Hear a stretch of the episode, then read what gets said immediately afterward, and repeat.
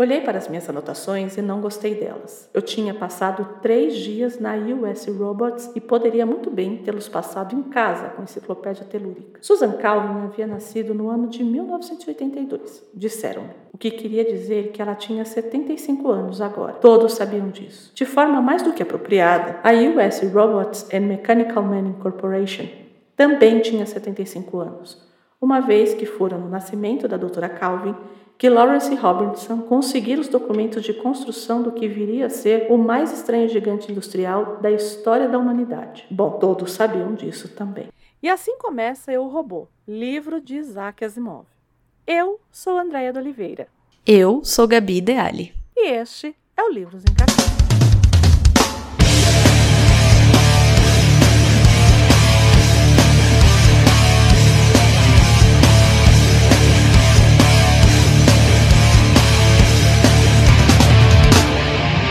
Hoje é dia de fazer um mergulho que André e eu estamos querendo dar um bom tempo. Hum. Porque as duas gostamos desse assunto. Andréa hum. trabalha, não basta não basta gostar, ela trabalha com esse assunto. Então hoje é. temos uma temos uma especialista entre nós. Pessoal. Não, não, não, não. Não, não. Bom, acho que todo mundo tá vendo, né, essa, esse tema aqui com o Isaac Asimov, né, falar sobre robôs uhum. e falar sobre inteligências artificiais e tudo mais. Acho que é o assunto do momento, uhum. né? É a coqueluche do momento, como é. se diria lá nos anos 80. É coqueluche do a momento. coqueluche do momento. Por que, que a gente trouxe o Eu Robô? Primeiro porque, depois a gente vai comentar um pouco mais, mas é, existem algumas coisas que saem da literatura para a vida prática. E, por exemplo, as leis da robótica. É um exemplo. É um grande exemplo que saiu dos livros de ficção, e nesse caso específico de ficção científica, para a, a vida prática. Né? Uhum. As leis da robótica, é claro que hoje não é só aquilo, mas durante um tempo se falou em robótica porque Isaac Asimov usou esse, esse termo. Né? Uhum. Para a gente começar a entrar nesse assunto, eu acho que a gente tem que falar um pouquinho de quem é esse cara, por que, que ele é tão festejado. Esse polêmico cara. Esse polêmico, por que, que essa geração dele é tão festejada, né? E quando a gente começa a ter alguma nuance ali de robô, né? Porque se a gente pensar em robô como construtos que imitam, né, o robô androide, né, uhum. que imitam um ser humano, a gente vai voltar lá nos golems, a gente vai voltar, vai voltar lá no no, é, no Hefestos, a gente vai voltar uhum. muito na mitologia já, né? Mas com esse termo de robô, ele vem um pouco mais tarde. Mas antes da gente falar sobre essas coisas, eu acho importante a gente falar um pouquinho da vida do, do Asimov, né? É, e aí nunca perder de vista que o romance O Robô foi criado, foi publicado o romance. Essa coletânea de contos O Robô foi publicada em 1950. Com todos os contos que o Asimov tinha feito de ali de 42 a 49. É né? incrível pensar isso, porque é muito distante. Eu acho que muito distante não temporalmente, mas o salto uhum.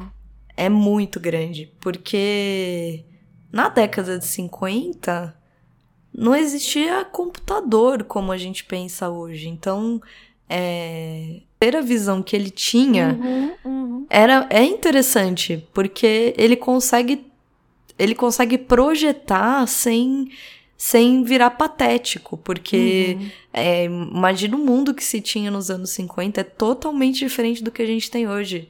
O é. computador é. que se tinha, o trambolho que ele era, e hoje em uhum. dia nós temos os celulares que a gente tem, é inacreditável o salto que a gente deu. E não fizemos 100 anos dos anos 50 não. ainda. Então, quer dizer, é, talvez a ideia de, de que os celulares vão cada vez ficar mais finos, uhum. mais compactos, talvez. E como que esse cara, né? Por como? Como que.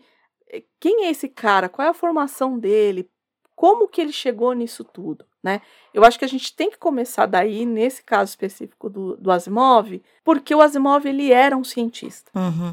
É, diferente de todos os outros autores que vieram antes. Quando a gente pensa, por exemplo, na máquina do tempo, que a gente já fez o programa aqui, há uma máquina para viajar no tempo. É, mas ele não explica como é, como é feita, o que que faz. É ficção científica? É. Uhum. Mas ela utiliza de uma pseudociência, ela utiliza de uma máquina. Ela usa uma premissa ci- dita científica ou que tem bases aparentes na Isso. ciência para justificar a narrativa fictícia dela. É isso. Isso. E Uhum. aí, e essa, e, e essa premissa, ela tem que fazer a história andar. No caso da máquina do tempo, tudo se dá por conta da Isso. construção da máquina. Então, ela tem que fazer a história andar. Quando chegam esses caras que são chamados os grandes da ficção científica, que é o Isaac Asimov, quando chegam esses caras, esses caras são cientistas de fato, né? Tanto que ele era chamado de o bom doutor. Então, só para a gente entender um pouquinho a biografia do Asimov, o Asimov, ele é russo, né? Não tem esse nome à toa, né? Ele, ele na- nasceu em 1920, então ele é de 20, né? 1920. Ele nasceu lá em Petrovich, na Rússia. Ele era filho de comerciante com uma dona de casa, né? Então, só que ele, da Rússia, não lembra de nada, porque ele mudou para os Estados Unidos com três anos e foi morar no Brooklyn, né? Já se naturalizou com oito anos, então em 1928 ele já era cidadão americano. Então, por mais que ele tenha nascido na Rússia, Uhum. ele já era dado como cidadão americano. E aí começa, né? Porque ele gostava de escrever histórias. Então, ali com os 14 anos, ele já publica a sua primeira história num jornal do colégio, que já era uma história também de ciência e de ficção e tudo mais. Aí, a, a parte acadêmica dele eh, começa em 39, quando ele se gradua em Química pela Universidade de Colômbia. Depois disso, ele faz o doutorado, em 48, ele conclui o doutorado em Bioquímica, também na Colômbia. Uhum.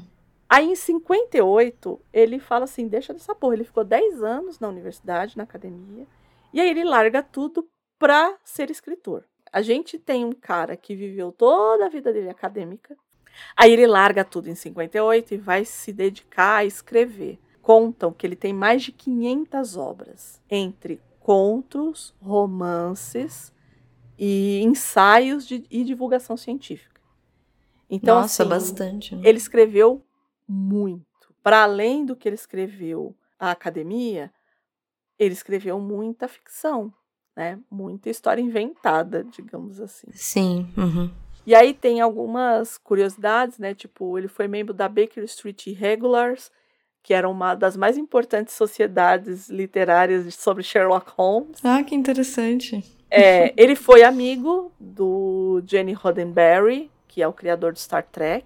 Olha né? só. Eles eram amigos. Por que será, né? Por que e será? aí, né, assim, se a gente for pensar é, até na forma como Star Trek é, trabalha com a ficção científica. E aí o Asimov falece decorrência do HIV, né, que ele acabou contraindo por conta de uma transfusão de sangue que ele fez quando ele teve uma operação, ele fez uma operação cardíaca e nessa transfusão ele Poxa. acabou contraindo HIV. Nossa, hein? Então ele acabou falecendo de HIV, né?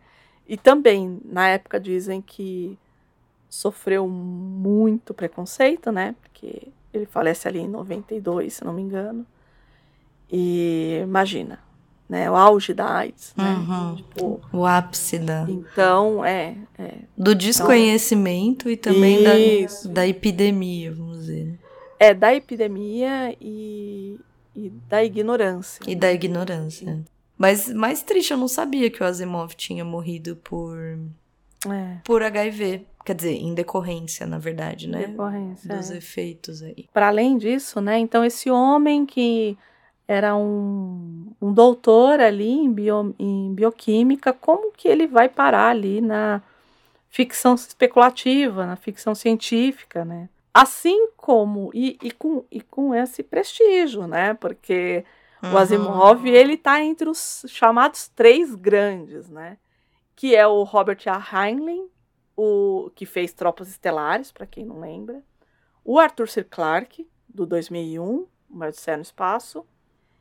E aí tem uma coisa que é muito curiosa do, do Asimov e do Arthur C. Clarke, eles eram amigos, né? E aí diz que eles estavam num táxi e que sempre perguntavam assim para ambos em entrevistas: quem você acha que é o maior escritor de ficção científica? Aí eles decidiram fazer o tratado Clark Asimov, que era o quê? Que quando perguntassem para o Asimov, ele diria que era o Arthur C. Clarke e deixaria o segundo lugar para ele. E que quando fossem perguntar pro Clark, que ele lá, Clark falava, é o Asimov, mas o segundo lugar é meu. Então.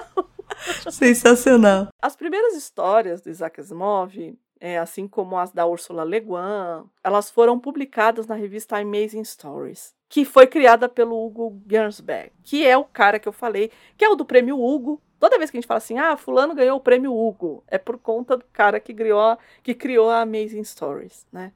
E foi esse cara que ele é, que cunhou a palavra ficção científica. E ele depois ele falou, putz, é que ficção científica ela é sonora, né?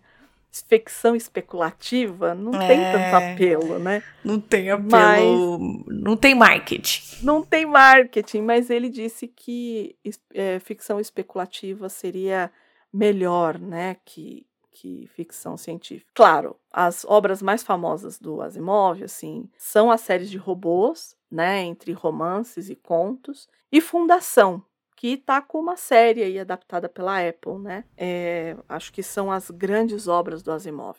Acredito que mais Fundação, inclusive, que as histórias de robô. Você chegou a assistir? Não. Você não. chegou a ler? Li. A Fundação eu li os três primeiros volumes, porque tem mais. Mas eu li a primeira trilogia de Fundação e eu gosto muito. Eu tenho muita vontade de ler. É, então, eu gosto muito. Eu tenho, eu li as três, mas não assisti ainda a série. Porque eu gosto muito, como eu disse, de Fundação. Uhum, sei como. E é. eu acho que é, o Asimov, ele entra num tipo de autor que é muito que ele, ele é um autor das ideias, ele é um autor das, dos problemas, ele é um autor das teorias, ele é. Então é muito difícil você transpor isso. Uhum. Bom, haja visto ao filme que a gente vai se referir hoje. Exato. Quem assistiu a Fundação e leu Fundação, digam pra gente o que achou. Fala, Andréia, vale a pena, vai lá assistir. Mas eu, assim, tenho muitos pés atrás com adaptações do Asimov, né? Que as duas que eu assisti, nenhuma delas eu gostei. Que foi o Homem Bicentenário e o Eu Robô. É que eu tenho uma memória bem antiga de Homem Bicentenário. Quando eu era criança, assim, meu pai gostava de assistir e tal. Então, porque é Robbie Williams, né? O Homem Bicentenário, o que, que ele faz? Ele troca o amor pela humanidade desse robô pelo amor a uma mulher no filme. Isso. Né? Ah, né? Cris tá. Columbus, né? Filme para toda a família, aquela coisa. O conto não é assim. O filme, eu não desgosto do filme. É um conto, né? então? É um conto. Eu não desgosto do filme, mas ele não é uma história do Asimov. Tem Entendi. algumas coisas lá. É como o Eu Robô. Ele não é, é uma história do Asimov, não, não mas é. tem algumas premissas da, da obra do Asimov. É isso que eu ia falar. Até lembra um conto ou outro dos que a gente isso, lê nesse livro, né? isso. né? Tem algumas referências assim. Isso, é isso. Quando ele. Quando o robô se mescla naquele monte que tem. Por exemplo, lembra assim, vagamente, eu digo muito vagamente, porque, enfim. É. Mas eu acho que antes da gente começar a falar dos robôs e da genialidade do Asimov e de tudo mais, programa passado a gente falou a respeito de Romeu e Julieta, não foi? Foi. E aí eu fiz uma frase que ela não sai mais da minha cabeça, que é não sobra nenhum. pois é. Porque é, seria muito hipócrita, sei lá, e desonesto da nossa parte se, por mais que a gente estivesse fazendo um programa inteiro sobre uma obra de um autor que tem, sim, uma contribuição gigante nesse gênero, se a gente não falasse um pouco sobre algumas questões que envolvem o Isaac Asimov em termos de misoginia e racismo. Uhum, uhum. É, muita gente vai falar assim, ah, mas é um homem de 1920. Mas ele morreu em 1992. Ah, mas na época dele, bom, eu vou contar aqui uma anedota que é conhecida.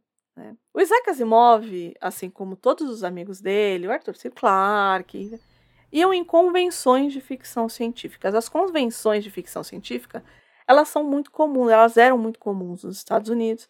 E os autores iam, tinham painéis, né? Igual hoje. Você vai numa, numa CCXP, tem, lá a galera lá sentada falando. Uhum. Falando e tomando conta do meu coração, por exemplo, John Romita Jr., né? Romitinha lá sentado tomando conta do meu coração e falando a respeito do Homem-Aranha. Olha só que beleza. Fizeram um painel, certa vez, para que o Asimov explicasse como beliscar bundas de mulheres de forma elegante. Meu eu não sim. estou eu não estou exagerando. Aconteceu isso mesmo. Ele teve que dar uma palestra sobre como invadir a esse ponto. É... é... Eu não sei nem como falar isso. E é. dizem que ele fazia isso mesmo, que ele era extremamente misógino, que ele era um abusador de fato, né? É... Enfim, é... e aí quando a gente começa a pensar nisso, quando a gente vai ler, por exemplo, quando eu li a primeira vez o Eu Robô, eu não sabia dessas histórias. E aí eu via, por exemplo, a forma como ele falava da Susan Calvin e falava das outras mulheres nos contos dele, e eu olhava aquilo e eu falava assim: ah, é um homem da sua época. Uhum, uhum.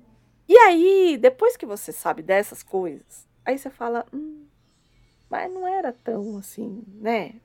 Não era hum. só isso, né? É muito difícil. É, essa, essa. Aí a gente entra de novo naquela coisa da obra, do, da biografia, do autor e tudo mais. Ninguém aqui está negando a grandiosidade de Asimov, veja bem. Não é isso que nós estamos fazendo. Eu acho que tem posturas que extrapolam. É porque o que se diz sempre é o ah, mas ele era um homem do seu tempo. Isso, isso. Mas eu acho que existem posturas que extrapolam isso, né? Extrapolam essa passação de pano que as pessoas isso. podem fazer. Porque, gente, um homem, sinceramente, vai, um senhor, vamos combinar? Sentar numa dessas convenções pra falar como beliscar a bunda de mulher. Quando eu escuto essas coisas, por exemplo, as pessoas falam assim: ah, mas isso é porque é no tempo dele. Eu falava. Tá, meu amigo, mas assim, em que tempo era normal você beliscar a bunda de alguém? Isso, assim, então, é isso que eu tô dizendo. Isso extrapola, extrapola é, vai para além mesmo da. Isso. Do ah, mas no tempo dele as pessoas diziam, gente, as pessoas estavam erradas. é isso. Desse é jeito. É isso. E possivelmente era ridículo, eu acho. Ainda e... assim, vai, não é possível. Entende? Não, não é possível. Entende? É, é até ridículo, eu acho. É. Não é? é? E aí, para piorar, quando o Samuel Delany é, ganhou, que é um homem preto que faz ficção científica, ganhou o prêmio Hugo. E aí o Asimov fez piadas racistas, assim, hum. absurdamente, assim. É, então, assim... Ah, não. É, é, é então, é, Ai, de novo, gente, né, é, é muito complexo. Eu acho que é, a gente, é claro, a gente sempre vai entrar nessa discussão da obra, é, do autor, do, da biografia e das, enfim, difícil assim. É, então, eu não sei, eu fico pensando, por exemplo, um autor como Asimov, você quando pega um livro dele e lê, ele se foca. A gente já vai entrar, né, sobre o uhum, livro, mas uhum. eu, eu vou fazer esse adendo aqui antes, porque quando você lê ele é, a temática dele, ele dá ele dá pouca abertura e margem para algumas coisas tão grotescas, eu acho, uhum, né? Uhum. Mas ainda assim escapa, né? Eu acho que ainda assim a gente consegue. Porque você fala assim, eu tô dizendo isso porque as pessoas dizem, ah, mas um autor de ficção científica, você não vai perceber que ele tá sendo, sei lá, racista, a não sei que ele seja tão diretamente ou misógino, tão diretamente misógino. Mas na obra do Asimov você percebe isso por outras nuances, eu acho. É, é. Não é? É, é curioso é. isso, porque ele de fato tá falando de ficção científica. A gente já vai dar quais são as características desses contos, Mas ele de fato se foca na, na, na questão ali, no fio da meada da, da ficção científica mesmo. Não existe uhum. muita. As, as personagens não têm essa profundidade de questões. Não, não. Mas. Mas ainda assim escapa. Eu acho que escapa. A é, misoginia dele tá escapa, ali. Escapa. É, eu acho que tá ali. Escapa. Eu não sei se eu tenho um, um, um apuro de, de olhar tão grande para a questão racial, mas a misógina uhum. eu acho bem. Ah, sim. A gente acaba. É, Percebendo, é, eu acho. Não percebendo. Sei. E a gente quis fazer esse adendo, por quê? Porque.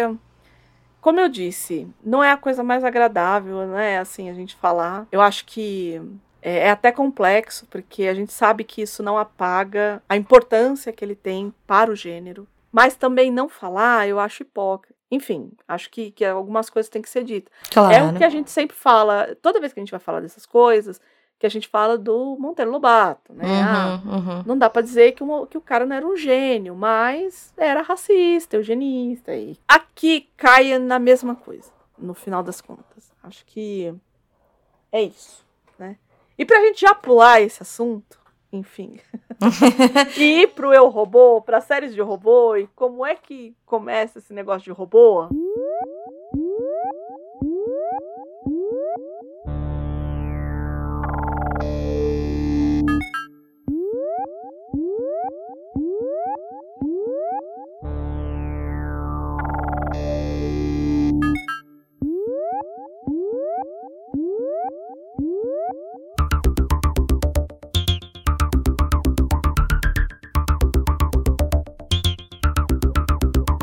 Essa ideia, né, de, de fabricar um ser humanoide, né, é, isso é muito anterior aos robôs do Asimov, muito anterior, né.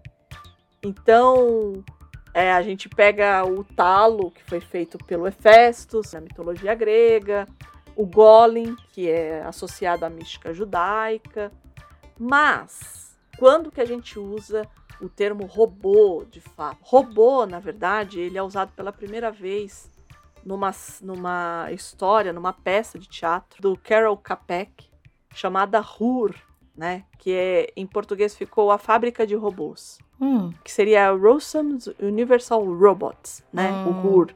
Mas que pra gente ficou como a fábrica de robôs, né? O termo robô, ele vem de uma palavra tcheca, Olha que é só. robota, e que, na verdade, a gente pode traduzir como aquele que serve ou escravo. Ah, é? Chocada. Hum. E aí. Meu Deus, que. Nesse drama do Carol Capek, esses autômatos, né? Esses, esses seres que eram criados, esses robôs, eles eram criados de, a partir de um protoplasma. Então, na verdade, não era mecânico, oh. não era. Né? Então ele era mais. Ele era mais próximo do Philip K. Dick do que do Asimov. Uhum. Uma matéria orgânica. Assim. Era orgânico, era biológico. Uhum. Como, como os, os replicantes. Sei. Do, uhum. do Blade Runner. Do Blade né? Runner. Uhum. É, e é mais, é, é mais nesse, nesse sentido, né? E muito diferente das caixas piscantes lá do Asimov. Né? Uhum. Mas isso já diz muito. Eu acho que diz muito até sobre a tal das leis da robótica, porque ele não é criado para ele ter uma vida dele, né? Ele é, ele é criado para servir, em teoria. Ser, então, mas é mais que isso, porque esse, prime, esse essa peça, os autônomos se rebelam. Hum. E aí a gente hum. entra no que o Asimov chamava de complexo de Frankenstein. Mas Andréia, desculpa te cortar. Esse essa peça é de que ano, você sabe? Ou mais ou menos de que momento, assim? Ela é antigona? Ela é. 1920. Sabe o que me lembra? Eu fiquei te ouvindo, me lembrei daquele hum. Metrópole. Hum, a Maria. Porque Metrópolis é por aí também, não é? Não? É isso, é. E aí, o Asimov falava que isso era um problema, porque todas as. Todas as histórias em que você tinha um ser humanoide ou um ser, qualquer coisa assim do gênero, que ele se revoltava contra seu criador. Então você precisa ter mecanismos para conter Sim. essa ferramenta, porque aí é que tá. Como que a gente vai encarar esses robôs?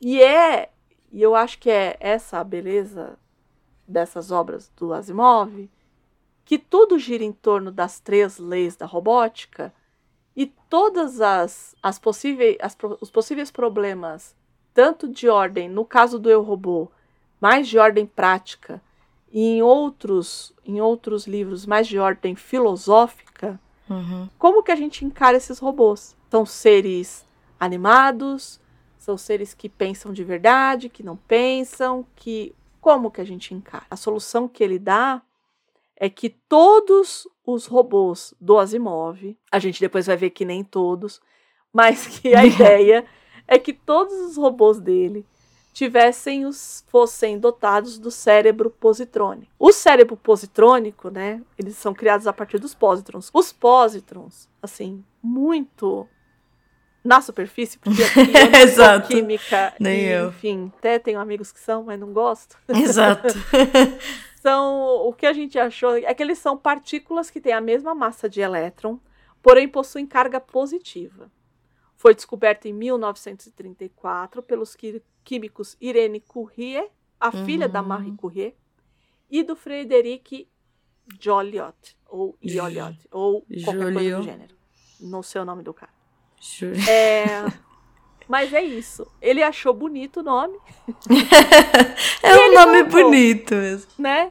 E aí ele falou, aí, o- e o que que era esse cérebro positrônico, né? Era uma esfera de vidro que no seu interior ele tinha uma massa esponjosa de platina e irídio. Era isso. Era isso, era essa a, a explicação que ele dava. Como que funcionava? Ele emulava as habilidades cognitivas dos seres humanos a partir da produção e eliminação de pósitrons. Por isso que ele usa o pósitron, né? Uhum, O que uhum. que isso quer dizer? Não sabemos. Não sabemos. E talvez não queira Né? dizer muita coisa, né? E não- Mas- eu também acredito que não queira dizer É. muita coisa. Eu tava né? até falando pra Andréia, porque a gente conversa um pouquinho antes de, de gravar. e eu tava contando pra ela que a impressão que dá. Aliás, gostaria de saber de quem tá nos ouvindo se teve essa mesma impressão que a minha. Quando eu li, me dá aquela impressão de- do tipo daquelas séries que a gente assistia nos anos 90 e 80, 90, filmes do tipo Alien o Oitavo Passageiro, que você tem aquela mesa cheia de botões coloridos e que as pessoas ficam clicando e não quer dizer nada e ficam a nave vai virar, a nave vai cair de ponta cabeça, não e você fica, gente, você tem nítida certeza de que aquilo não faz sentido absolutamente nenhum. Aquelas pessoas de fato também sabem que elas estão atuando. E você continua assistindo só por uma questão, sei lá, talvez estética, talvez de inércia, talvez porque você tá entretido. Eu acho que o, o Asimov me dá um pouco essa impressão, sabia? De que ele junta um monte de coisa nada a ver, assim, e você fica lendo, assim, você fala, ah, tá bom, vamos, vamos fingir. Porque, desculpa, não, nada, não tô, não tô aqui Desmerecendo desmere... Isaac Asimov. quem sou eu para desmerecer Isaac Asimov, mas Então, mas aí eu acho que é, por conta por conta dessa dessa coisa da escrita acadêmica, o Asimov escreve como um acadêmico. é, é, pode ser, Não é? pode ser uma escrita meio, meio fria, não sei explicar, assim. A narrativa dele, ele é muito esperto, porque ele usa diálogo. E o diálogo te prende, né? Uhum. Mas a narrativa em si, ela não é uma narrativa cheia de metáforas é, e nuances. Hum, e- Ela não é. Hum, Ela hum. não é. Uhum. Eu acho que, como eu disse, ele é um excelente. Ele é um excelente ensaísta. É, entende? isso, é um ensaísta. Acho que é Ele uma é um boa ensaísta, classificação. É. E- e- porque para ser ensaísta também tem que escrever bem. Sim, E aqui sim. ninguém tá dizendo que o Asimov É um estilo, é um estilo, eu acho. Né? Eu acho que é um estilo. Mas, assim, quando a gente entende o background dele acadêmico e como ele tá lidando com algo que ele quer de fato, né, que essa ficção ela tenha um ar de real, a impressão que eu tenho é que ele tá escrevendo sempre um ensaio. Tem a profundidade Sem rodeio. psicológica. Isso, isso. Ah, os personagens dele são extremamente rasos, né? A Susan Calvin tem a profundidade de um pires, Exato. né? Assim, Eu- e aí eu sempre achei que era porque, ah, porque um homem dos anos 50 não vai saber escrever uma personagem feminina. É, e assim, é, eu acho que é curioso, porque ao mesmo tempo que ele tenta ser real, ele se afasta. Eu acho que tentando esse tipo de abordagem afasta, porque existem momentos, eu tava de novo, estava conversando com o André e estava dizendo isso. existem momentos que as personagens dizem coisas assim. Ah, vou pedir demissão. E, e gente, eles estão em Marte, entendeu? Não existe ninguém que estaria em Marte é. tipo, eu li, eu começava a rir. Porque eu falava, gente, não, entendeu? A ponto de morrer. Exato, a ponto de morrer. São, são situações, assim, extremas, de, de muita. É, de perigo de, de mesmo morrer. E, e, e são pessoas geniais, assim, são isso, os isso. grandes bambambãs em robótica. Um cara bambambam em robótica, ele jamais teria um diálogo é, Alien, o oitavo passageiro de novo, né? Não. né? Ele jamais é teria um... o, Então, mas o Alien, as personagens do Alien são simplesmente carregadores de qualquer coisa. E... Eles não são os puta cientistas da UF Isso, Robots, exato. Entendeu? Eles não falariam, ah, se tudo der errado, vou pedir demissão. Não, se tudo der errado, você vai morrer. Vai mor morrer! em Marte, entendeu? Você vai. Você não tá, você não tá, não é, entendeu? Você não, não está em posição de querer nada, meu Não é, exato, não é, não é isso que vai estar te preocupando se você estiver nessa situação, entendeu?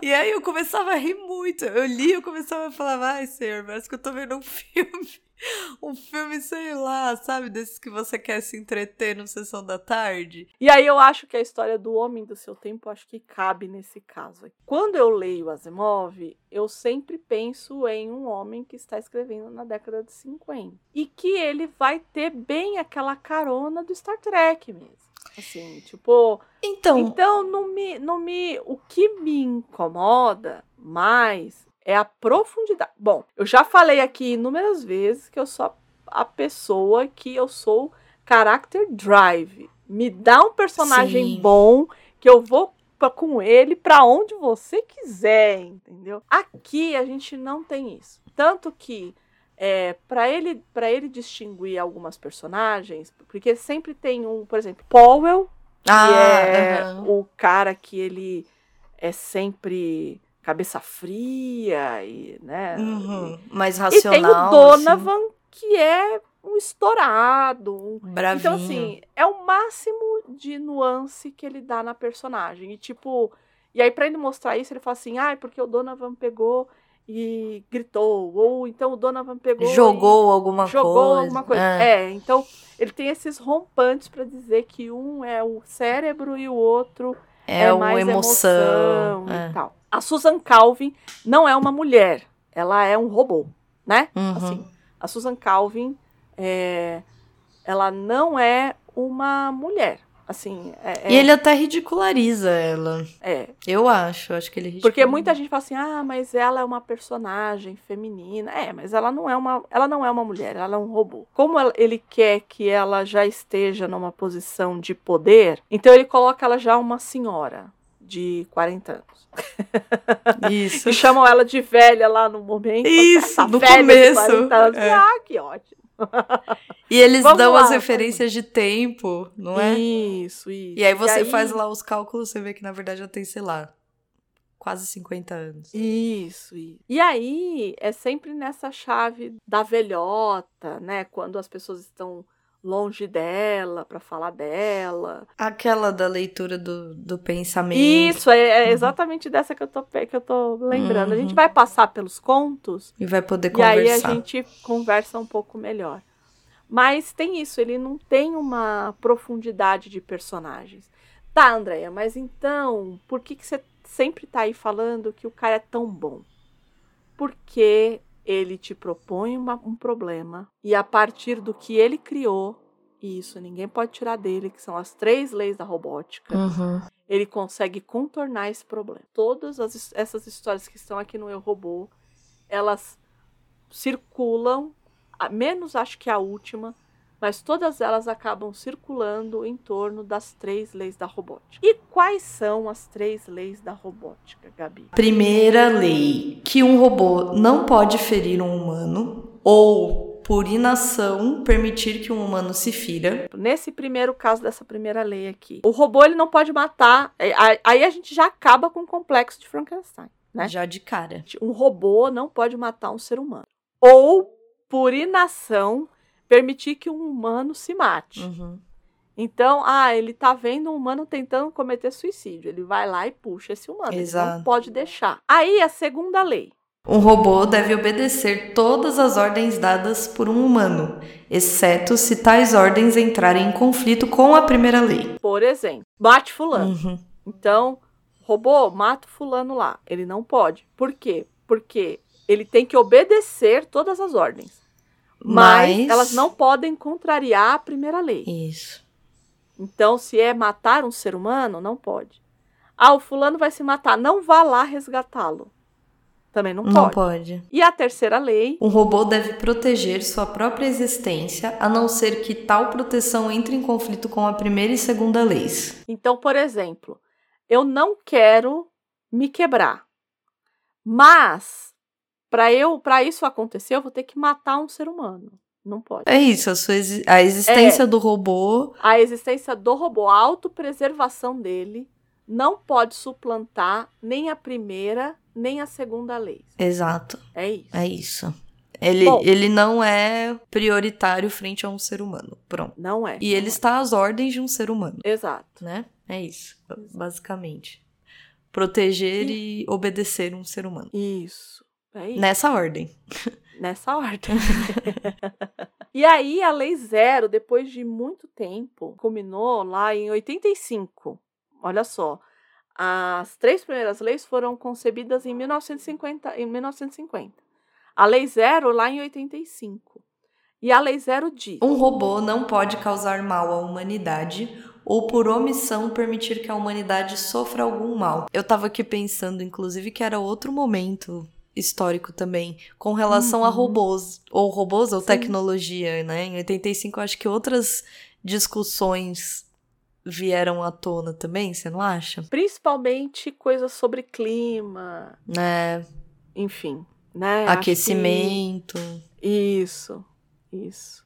Então, talvez é aí que a gente vai perder para os robôs. É, É por causa dessa lei zero aí que a gente pode ter umas baixas aí, entendeu? Pode ser. Porque o robô fala: bom, eu tenho mil pessoas ali naquela praia que vai pegar fogo. Tenho 30 aqui. uhum. Mas essa 30 aqui pode ser passagem para essa. Então a gente mata essas 30 pessoas aqui e deixa os outros passar. exato. Não sei, a gente não sabe, né? Como que isso se daria. Sim.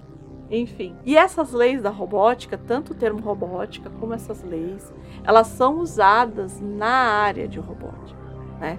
Não é à toa. né?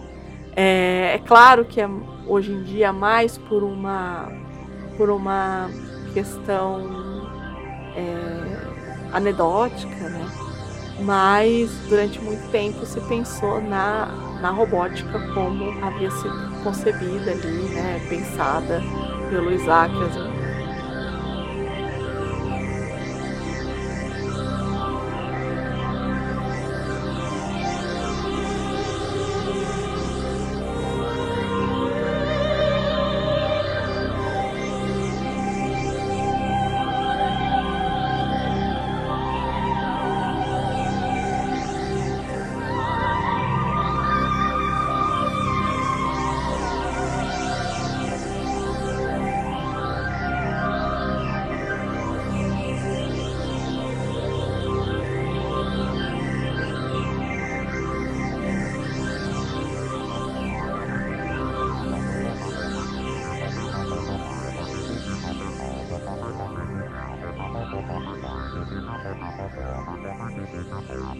como a gente disse, a gente aqui entra num assunto que é a inteligência artificial em si, né? Então, quando a gente fala de cérebro positrônico, a gente está falando de algo que eles interpretavam, né? O que ele interpretava, que era um órgão que ia fazer com que esse esse robô pensasse como um ser humano. e tivesse a inteligência de um ser humano. E quando a gente fala de inteligência, né, o que, que é inteligência? O que, que a gente pode entender como inteligência, né? É... E aí eu peguei uns termos aqui de inteligência para a gente pensar um pouco, né? Então, é... é claro que a gente vai ter outros, principalmente na área de educação, quando a gente vai para Piaget e vai para outras coisas, mas eu, eu quis é, falar um pouquinho mais aberto disso, né? Então, assim, quando a, a, Associação Americana de Psicologia, lá em 1995, hum. eles definiram o que é uma, o que é inteligência, né? Hum. E para eles, inteligência é indivíduos que diferem na, que se diferem na habilidade de entender ideias complexas, de se adaptarem com eficácia ao ambiente, de aprenderem com a experiência, de se engajarem nas várias formas de raciocínio, de superarem obstáculos mediante o pensamento.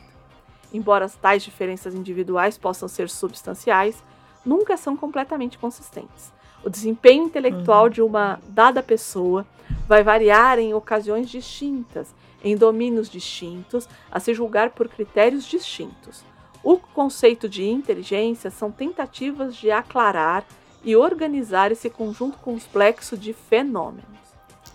Se a gente pega a primeira parte ali, do que ela do, do que, que descreve uhum. como, como inteligência. inteligência, vamos pensar numa inteligência artificial, tá bom? Pense aí na de vocês. Uhum. É a habilidade de entender ideias complexas, de se adaptarem com eficácia ao ambiente, de aprenderem com a experiência, de se engajarem nas várias formas de raciocínio, de superarem obstáculos mediante o pensamento. Hum. Meio então, assustador, né? É meio assustador, Leite. Começa a ficar um pouco assustador. A gente não pode chamar de pensamento em si, né? Assim. É, é de novo, né? pensar. né? Parece um conjunto de raciocínio. Isso, uhum. de lógicas. De lógicas, né? é. é. Aí teve um pessoal de um outro lugar ali, Mainstream Science, né? É, em 94, que falou o seguinte sobre inteligência. Uma capacidade mental bastante geral, que, entre outras coisas, envolve a habilidade de raciocinar, planejar, resolver problemas, pensar de forma abstrata, compreender ideias complexas, aprender rápido e aprender com a experiência. Não difere muito do que disseram lá em é. cima. Então, assim, eu acho que é, quando a gente fala em inteligência, né, a gente sempre vai para essa coisa.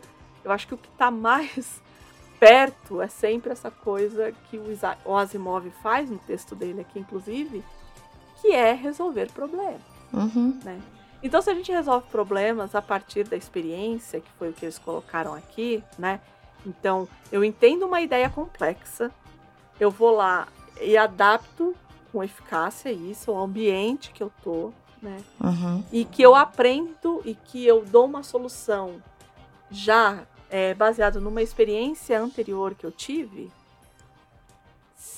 É, algumas pessoas estão dizendo que isso não pode ser chamado de. que a inteligência artificial não pode ser chamada de inteligência artificial, que não é nem inteligência nem artificial, né? Sim. O, o Nicoleles diz isso, né? Que não é nem inteligência nem artificial. É, não é, mas se comporta como se fosse. Né? Exato. Né? Foi programada para se É uma simulação. Comportar. É uma simula é um simulacro. Uhum. Né? E, a, e aí é onde a gente sempre fica nessa de até onde é simulacro, é, até onde até onde o simulacro não se é, não se perfaz de de não simulação. Uhum né? Uhum. Então, quando a gente quando a gente chega nessa é, no que algumas pessoas chamam de hum, singularidade, de ó, oh, eu sou um ser pensante, um ser autônomo, é, autônomo, autônomo, eu acho que tem, né? Eu acho que quando a gente pensa em autonomia, por exemplo, né? Isso porque eu encasquetei com o termo autonomia, tá? Sim. Porque sim. quando a gente pensa em autonomia, a gente pensa na origem da palavra, vai, na criação, aquele que é capaz de gerar as suas próprias leis. Uhum, né? Do uhum, nomos do lei, da lei grega, né? uhum, É, Você acha que é possível? Porque aqui a gente tá até falando, inclusive, das leis da robótica, uhum. certo? Sim. Então, Sim. a ideia, pelo menos do Asimov, é que existem leis incutidas que Isso, não tem como serem mudadas. isso. Então, a gente não tá falando de um ser autônomo, de Uhum. forma alguma. Ele, ele, inclusive, é. Ele é. Como se diz? Ele é. Não é regido, né? Ele. Ele precisa. A gente pode dizer que é regido. É, ele, ele é. Ele, ele precisa se curvar a essas leis, porque são Uhum. elas que, inclusive, fazem parte de- dele ser quem ele é. Isso. Hoje, se a gente pensar nas máquinas. Nas máquinas. Olha que termo old school. É, Na, na Matrix? na Matrix. Se a gente pensar nos, nos computadores, sei lá. É, no, no chat GPT, sei lá. Hum, A gente fala de, de, de autônomos, porque é. pra mim eu não sou especialista, mas me dá a impressão de que eles são, como a gente tava falando agora, eles simulam Isso. que sejam, Isso. né? Mas, por exemplo, você falou, você puxou aí a carta do chat GPT, por exemplo. Eu puxei mesmo. É, o chat GPT é o que a gente chama de robô gerativista. O que, que é um robô gerativista? Ele, ele está apoiado em ombros de pessoas e, e gente que já criou muita coisa e ele gera a partir daquilo ali, Uhum. certo? Hum. Então, assim, em algum momento, em algum lugar, ó, eu vou dar um exemplo meu, tá? Hum. Primeira vez que a Andrea foi fazer um podcast, tudo bem? A Hum. Andrea não sabia como fazer. Vamos pensar assim. O Sim. que, que a Andrea fez? A Andrea foi lá no Google, pesquisou como fazer pauta para. Podcast. podcast. Uhum. E aí eu olhei um modelo dessa pauta e eu falei: ah, tá. Então eu vou pegar essa formulinha aqui, que é esse modelo, e vou aplicar para o meu podcast do, com o, o tema que eu vou tratar. Uhum. Tudo bem? Sim, sim, sim. Você usou, Bom. você adaptou aquele modelo. Isso. Se eu chego no chat GPT hoje e peço para ele criar para mim uma pauta de um podcast sobre um sobre orgulho e preconceito de Jane Austen, ele vai fazer a mesma coisa. Entendi. Ele aprende de algum modo. Ele, na verdade, não é nem que ele aprende. Ele olha do mesmo jeito que eu fiz. Entendi. Ele olha, ele adapta, ele pega as informações e ele adapta. Qual que é a diferença dele para a Andrea? É que a Andrea levou, por exemplo, Claro. é, sei lá.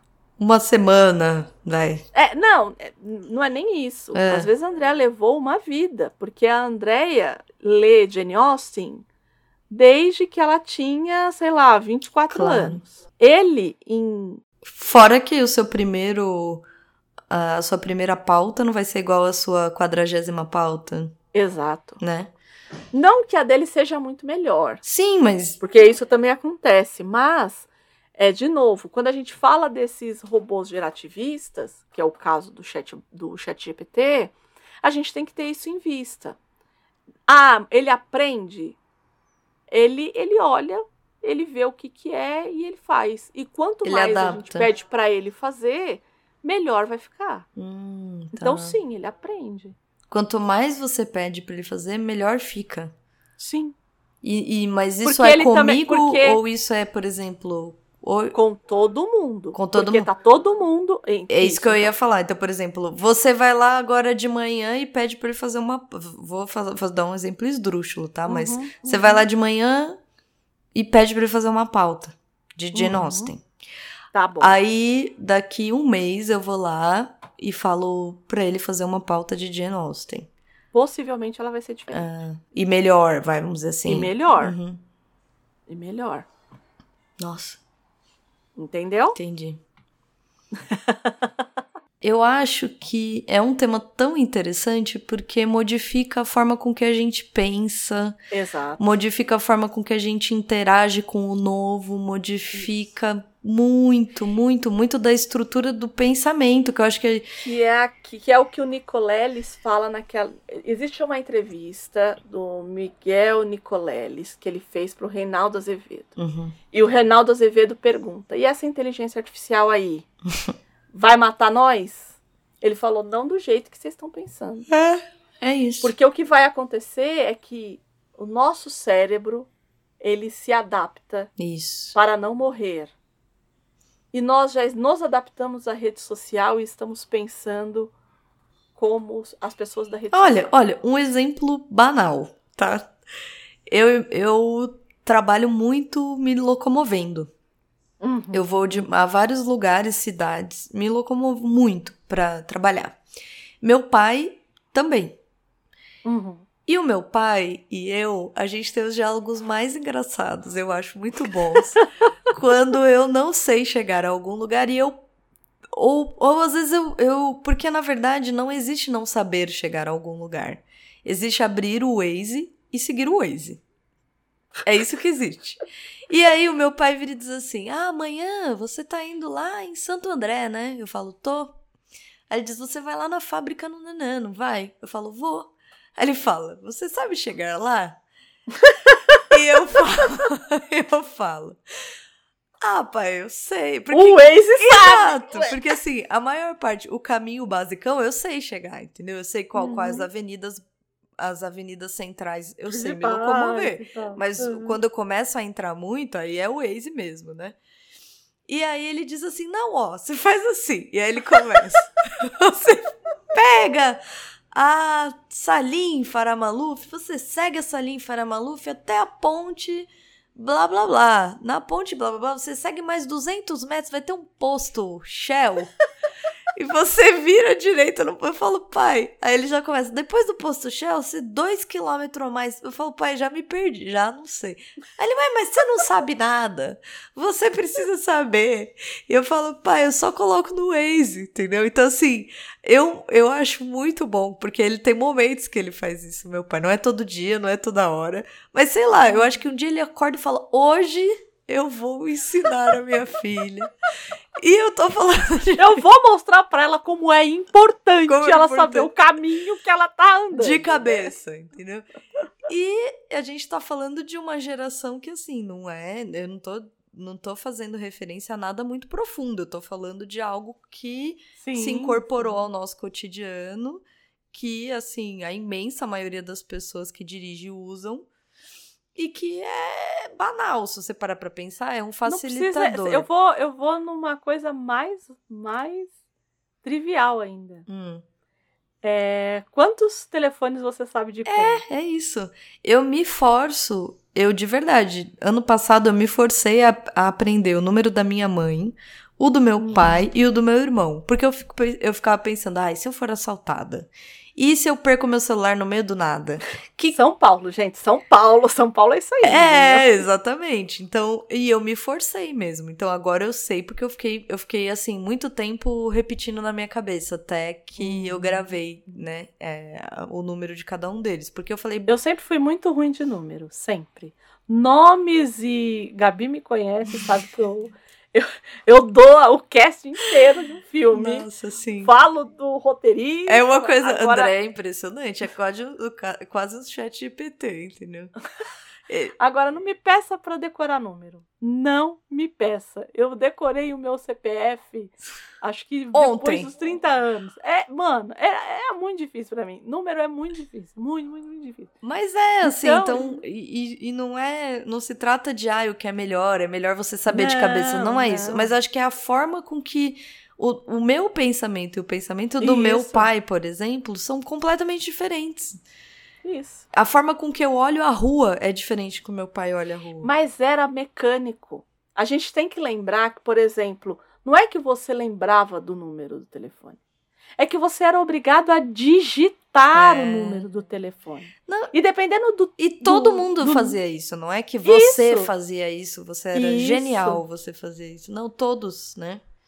Aí quando muda e vai para a agenda eletrônica que você aperta só e ele disca sozinho, acabou, entendeu? Acabou. Tipo, você não precisa mais, né? Acabou. E é uma mudança, é uma mudança de paradigma Uhum. que a gente quase não, que é imperceptível, mas que o nosso pé, o nosso cérebro fala, não vou precisar mais disso aqui. É.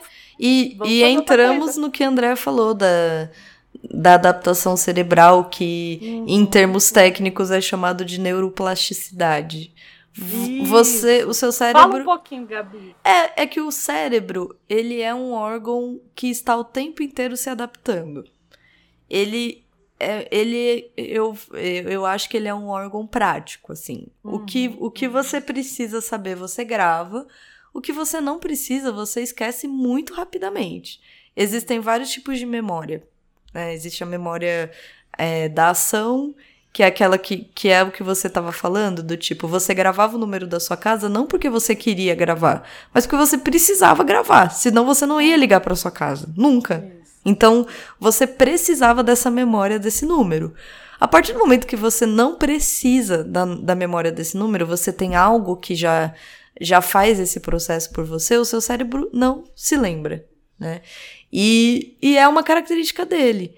É, você, diferente de um aprendizado prático, que é o que a gente chama de praxis mesmo, que é, por exemplo, por que, que você não esquece de como se anda de bicicleta? Eu não sei porque eu não sei andar de bicicleta.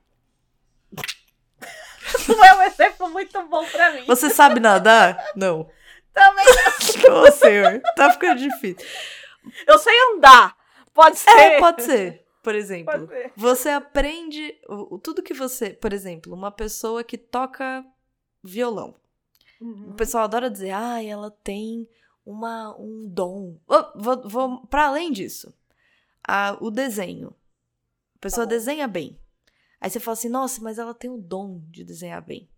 Ok, ela pode de fato ter uma facilidade, ela pode nascer gostando muito daquilo, mas é mecânico. E a parte do seu cérebro que aprende mecanicamente é diferente.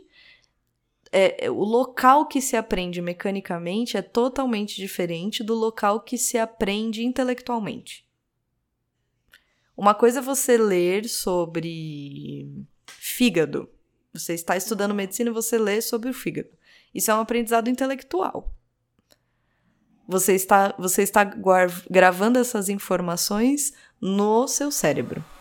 No seu cérebro, que eu digo assim, na parte central do seu cérebro, num, num giro específico do seu cérebro, né? Num- numa parte es- específica do seu cérebro. Quando você aprende a nadar, você está salvando essa informação mais próxima ao seu cerebelo, por exemplo. Por isso que você, você anda por conta do seu cerebelo. Você nada por conta do seu cerebelo. Você dirige por conta do seu cerebelo. Você toca bem um instrumento e, e- e toca por horas e horas e horas e horas porque você está gravando isso, essa informação cerebral, em um lugar específico que não é necessariamente o lugar intelectual. Você também ativa outras áreas, evidentemente, mas a mecânica, a prática, o movimentar é um outro lugar. Ou seja, o nosso cérebro é muito mais complexo do que a gente imagina, né? Ele tem muito mais nuances, é muito mais. Eu acho, eu acho a parte mais interessante de se estudar, particularmente, porque ele é muito amplo mesmo, né? Ele tem uma. é, a Andrea leu a, a- a- umas, algumas das definições de inteligência, mas de fato ele é difícil de você entender, porque é, uma pessoa que pinta bem, ela não pinta só bem porque ela nasceu pintando. Ela aprendeu a fazer isso. E ela fez isso inúmeras vezes. Uma pessoa que toca bem piano, ela não nasce tocando bem piano. Ela toca horas e horas e horas. Quem conhece alguém que estuda música sabe disso Uhum. né? Então, o cérebro, ele é esse órgão que ele ele grava o que você quer, o que você precisa, o que você se empenha de repetir, né? Ele tem uma vivacidade. Ele tem, por isso que é tão amplo. Por isso que as pessoas são tão diversas, por isso que os interesses, por isso que as capacidades, porque ele, ele tem um- uma capacidade adaptativa imensa. Você pode fazer muitas coisas com o seu cérebro. Cada pessoa escolhe, escolhe tem também as, os estímulos do ambiente, os estímulos pelo qual ela vai passando ao longo da vida, que facilitam. Óbvio que tem a genética também, enfim, tem tudo isso, mas o cérebro, diferente, eu acho, de um computador, é, mas eu acho que também simulando o cérebro, né? É, quando a Andrea fala que o, o, o, computador aprende, né? O chat GPT está aprendendo, ele está, de certo modo, simulando essa neuroplasticidade. Uhum. Você, você entra num... O que é um hábito? O hábito, ele se estabelece por repetição. Isso. Todo hábito, ele é uma repetição. E, e quanto mais você faz, mais automático ele fica. E eu acho que, de certo modo, é isso, né? Nós, nós Kant já dizia, né? O mundo todo é uma repetição do ser humano. Tudo que você uhum. cria é uma repetição de você mesmo. O, eu acho que, de certo modo, essas máquinas, a gente tá brincando aqui do termo, mas essas máquinas, elas são um simulacro de humanos mesmo. Uhum. A gente não consegue fazer algo diferente disso. Porque é o que a gente é também. Mas não deixa de ser. Oh, meu Deus. Temos um participante aqui especial. Mas ele não deixa de ser assustador, porque o, o grande medo é que. É que. A gente, a gente falou um pouco do que eu vou dizer agora naquele programa de. A Filha Perdida. Quando a gente falou de bonecos. Sim. Que acho que é um sim. medo, talvez, de novo, talvez faça parte do, do ser humano, né? Que é o medo de você ser engolido pela sua própria criação. Uhum. Né? É o. Qual é o nome daquele conto que ele cria uma. O Homem da Areia. Você tá falando do A.T. Hoffman? Acho que sim, que ele cria um. Que é o Freud. O Freud faz menção. Isso, exato. É o do A.T. Hoffman. É o do mesmo autor do, do Quebra-Nozes. Então. É, chama O Homem da Areia. Der Sandman. É. Então. Porque é isso, né? Eu acho que é, é muito mais difícil. E eu acho que aí entra a, o que a gente está falando sobre o quanto muda o, o como a gente pensa. Uhum. Porque o cérebro, apesar de ele ter todas essas capacidades, é, não é fácil. Por isso que não é. Tem uma cena no, na adaptação do Eu Robô que ele vai entrevistar o teórico robô assassino. Uhum. E o Will Smith fala assim: Ah, você é uma máquina. Ele fica o tempo todo é, ironizando o robô né? Uhum. E ele diz assim: você é uma máquina, você não consegue pintar um quadro lindo, sei lá, uma obra-prima. Aí o, uhum. o robô diz para ele: você consegue? porque é isso, né? É isso. É isso. Porque é muito mais difícil do que aparenta, entendeu? Você fala assim, ah, o seu cérebro é capaz? Capaz ele é, eu quero ver você fazer isso, porque... É... Que é o que a gente tá discutindo aí que tá tendo essa greve dos roteiristas e dos atores e tudo mais, que é o que eu acho que é o que pega a gente mais no calcanhar ali, uhum. que era o, era o lugar que todo mundo falava que a gente não ia ser substituído, Isso, que é a arte. É. E é o primeiro lugar que as pessoas querem substituir. É, olha, você mesma fez vários experimentos com aquela criação de é, como é que é o nome daquilo, André? Que você cria pintu obras? Como é que é o nome? Que é ou Mid Journey ou Dali, que aí é já a parte é, de ilustração, né? É, que é essa criação de arte digital. Isso, isso. E eu acho lindo, tem gente fazendo é, maravilhas com isso, fica lindo também.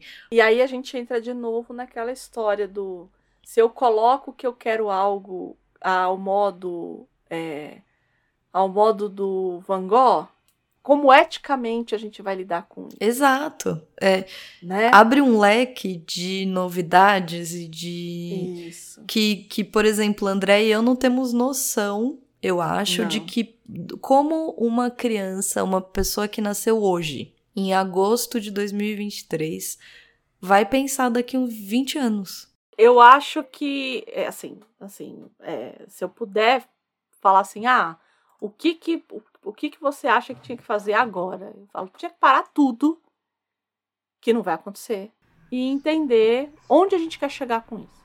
É, não vai. Infelizmente, Entendeu? né? Tipo, porque quando aconteceu com a, as redes sociais, a gente não estava pronto, mas agora a gente tá. É, A gente já sabe o que aconteceu. sim. Então, mas quem se importa, entendeu? Porque é isso, isso. eu acho que no fim são assuntos que são legados aos filósofos. Uhum, Sim. é, entendeu? Porque as pessoas não querem. Não é que nem não é que não querem, eu acho que isso é um- uma generalização muito forte de ser dada, mas. é, mas tem, tem impactos muito profundos. Eu acho que o Nicoleles tem razão, sabe? Acho que talvez é isso, te mate de uma outra maneira, né? Não da maneira que a gente imagina nos filmes e vê nos filmes o, o robô seguindo o outro pra matar, entendeu? Mas que de fato traz perigos, eu acho que é indubitável. As pessoas viverão mundos completamente diferentes, a depender de suas idades, das suas profissões e eu acho.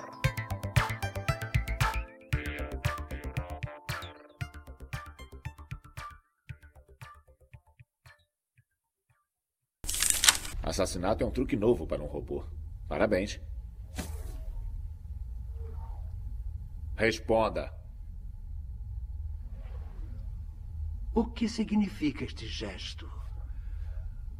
Quando entrou, quando olhou para o outro humano, o que significa? É um sinal de confiança. É uma coisa humana. Você não ia entender. Meu pai tentou me ensinar as emoções humanas. Elas são difíceis. Quer dizer, o seu criador. Sei. Então, por que o matou? Eu não matei o Dr. Lenin. Hum, e por que se escondeu na cena do crime? Eu tive medo. Robôs não sentem medo. Eles não sentem nada. Não sentem fome, não sentem sono. Eu tenho. E tenho até mesmo sonhos. Seres humanos é que têm sonhos. Até cães têm sonhos. Você não. Você é só uma máquina. Uma imitação da vida. Um robô consegue compor uma sinfonia? Um robô consegue pintar uma bela obra-prima? Você consegue? Vamos então entrar em Eu Robô? Vomitão. Eu Robô, pra quem nunca leu e achou, como eu, que era um romance a primeira vez que eu li, Eu também. na verdade o Eu Robô ele é uma coletânea de nove contos, Uhum. que é meio que transpassado ali, costurado por uma narrativa que ele tenta fazer uma narrativa em moldura, mas falha miseravelmente. Nossa, tadinho, ele falha mesmo. Sinto dizer, Falha Asimov não dá certo. Os contos em separados são ótimos, mas a costura que ele tenta fazer com uma possível entrevista com a Susan Calvin, ela é patética. É. Não, não fica muito Papel ruim. Mas os contos são muito bons, né? Aí a gente não tem muito é, o que falar. E aí, como eu disse, são nove, né? E cada um deles foi escrito, como eu já tinha dito antes, é, na década de 40 em, em anos diferentes. Então, por exemplo, o Robbie, ele foi publicado em 40. O Círculo Vicioso em 42. O Razão em 41. O Pegar o Coelho em 44. O Mentiroso em 41. O Pobre Robô, publicado em, é, 47. é, em 47. Fuga, publicado em 45. Prova em 46. E o Conflito Evitável em 1950 É o último. que é o último, que é o mais chato, eu acho, Uhum, também. né? Mas é porque envolve uma coisa que já é lá o pezinho na fundação, né? Hum. Eu acho que já tava, Ah, é? ele já tava meio ali Flertando com essa flertando com obra. essa ideia e tal. O Robbie, que é o primeiro, e aí qual que é a ideia aqui, né? O Robbie Ele é amável. apresentar Amei. é ele apresentar é, a evolução né, tecnológica dos robôs a partir da, conforme a gente vai avançando nos contos. Uhum. Então, por exemplo, o Robbie, que é esse robozinho, né, do primeiro conto, que coitado tem o nome, o conto tem o nome dele, mas que ele aparece muito pouco, É. que na verdade é a história da Glória, que é a, a menina que Ah, tem o Robbie. O Robbie é um robô babá isso. que não fala, mas que é apaixonado pela história da Cinderela. Isso. e ela é uma menininha que ama contar as histórias pra ele. Não Até só isso, né? Eles convivem, mas é. Até que um dia a mãe da menina, e por conta dos. Porque existe um, uma problemática de ter robôs na Terra, né? Por conta de preconceito. Uhum. Né? Assim, uma coisa que, assim, ser humano ter preconceito quase que não acontece. Mas aí eles pegam e começam a ter preconceito com o robô. Aí o que, que acontece? A mãe fala: é, larga esse, esse robô aí dela. Vamos, Se um desfa- Vamos se desfazer de dele. desfazer. Isso. E a partir daí, é, a- a- o conto gira em torno de como fazer com que essa criança que pegou esse apego a esse robô desista desse robô. Isso, né? ela faz de tudo pra que a filha esqueça que ela teve um robô. Ela começa dando um cachorro pra filha. Aí a filha meio que gosta no começo e tal, mas ela não para de pensar no robô. Ela percebe que foi uma compensação pelo robô ter ido embora. Isso. né? Aí depois eles deci ela decide que, ah, depois que quando tiver férias ela vai brincar, vai esquecer. Uhum, uhum. Até que eles decidem viajar pra Nova York, é Nova York. Isso, isso. E a menina fica empolgadíssima com a viagem. E aí a mãe fala aí, tá vendo? Esqueceu aí, ó. Pronto. E quando a menina tá no voo, se não me engano, ela já diz: Ah, eu sei que vocês querem que eu viaje pra Nova York porque é lá que o Rob, o Rob está. Então, quer dizer, ela ainda assim não para de pensar no robô. É, eles fazem vários passeios, ela se interessa pelo, pelo universo robótico, mas por conta do Rob. E eles vão na fábrica em que o Rob foi feito, que é da US Robots. Uhum. E lá está o Rob. É. E a mãe, Do nada, do nadão. do nadão, ele. Quer dizer, o pai, na verdade, que, que bola esse reencontro, na verdade. Isso. Mas é, ele meio que prova pra mãe que o Rob é confiável porque ele salva a menina, né? Isso. E. E aí, ok. É meio que termina de um jeito assim, né? Ah, tá bom, então. É, aí volta com o robô, só que aí a menina fica com o robô aquela coisa até, até ficar adolescente. Aí depois o Rob volta pra caixa, entendeu? É. Então é um, é, é um brinquedo mesmo, é uma babá, de fato, né? Ela tá ali num. É, momento- eu acho que todos os contos dele têm um pouco. É, é interessante que o Rob seja o primeiro, é, porque eu acho que no fim condensa tudo que tem os outros também, sabe? Uhum. Eu acho que tem uma problemática que, que, que logo no comecinho do conto ele coloca, que mescla com o robô, com, Uhum. com o problema do robô. E é, o término do problema é sempre um pouco racional, assim. Você fica o Isso. tempo todo esperando que vai vir um um dilúvio, assim, você fala, nossa, Isso. pronto, é agora, vai começar o apocalipse, entendeu? vai, o robô vai ter matado alguém, você fica o tempo todo esperando que alguma coisa muito ruim nesse lugar da morte, do vão, vai matar alguém, vai pegar alguém, vai não sei o quê, e nunca acontece, né? Não, porque o robô é um liquidificador, é uma batedeira. Isso, é, é isso aí. É isso, ele é um utilitário. Ele é, exato, ele é cru, assim, ele é uma coisa Isso. que é só você saber as leis da robótica Isso. e como manusear essa lei da robótica nessa problemática. Isso. Aqui no Rob, a gente vê ainda muito pouco das leis, né? Isso, não... só a primeira. a primeira lei, que é a menina ou por inação ou é, não fazer com que a pessoa se fira, né? Que é o Isso. caso da menina. Aí a gente vai lá pro segundo conto, que é o círculo vicioso, Uhum. que é aque- aí a gente é apresentado aos dois personagens, né? Que aparecem Greg bastante. E ao, ao, Don, ao Greg Powell e ao Mike Donovan. E é aqui que a gente vê pela primeira vez as, as leis da robótica. As três, né? todas. As três leis da robótica, né? E aqui a história, né? O problema que é dado para o leitor ali é que tem um robô que ele tá é, andando em círculo ali. Ele Isso. Ele é programado pra fazer uma extração de zinco, eu não lembro agora, alguma coisa É. assim. E ele vai até um lugar e não volta. Ele vai até um lugar e não volta. Ele vai, Hum. aí no meio do caminho ele pega e volta pro lugar, né? Ele, Exato. ele não chega na eles- base e volta pro lugar e volta do lugar e. Nem extrai, E nem aí- volta pra base. E aí, a partir das três leis, eles entendem por que, que o robô tá dando esse problema e resolvem o problema. Isso. Então, assim, todo, todos os que a gente for falar aqui É isso. a mesma coisa. É isso, exato. Né? Mas o legal é a engenhosidade. É a eles- complexidade que, Isso. Que acaba sendo dada aqui. cada problema toma, né? Exato, né?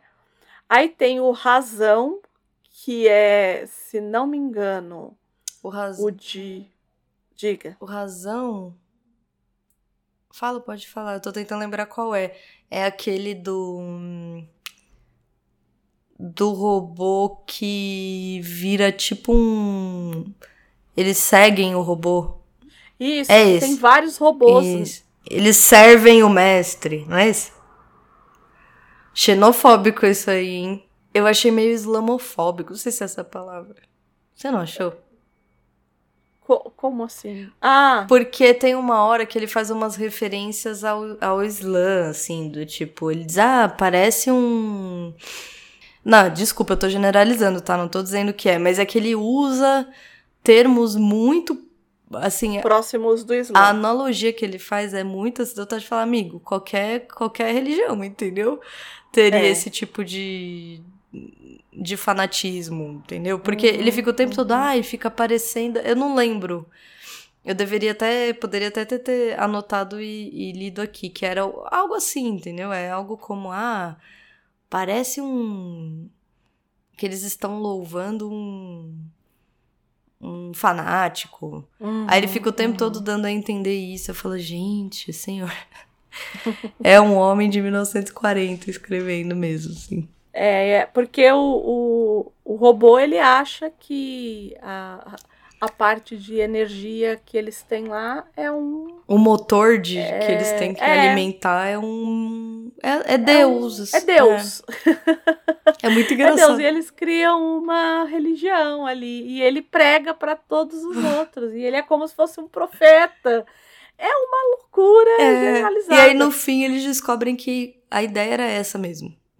E que, é, na verdade, ele fala assim, mas ele não fez o que ele foi Programado. programado para fazer? Fez, mas ele tá assim. Não, se ele fez o que estava programado para fazer, Tudo bem.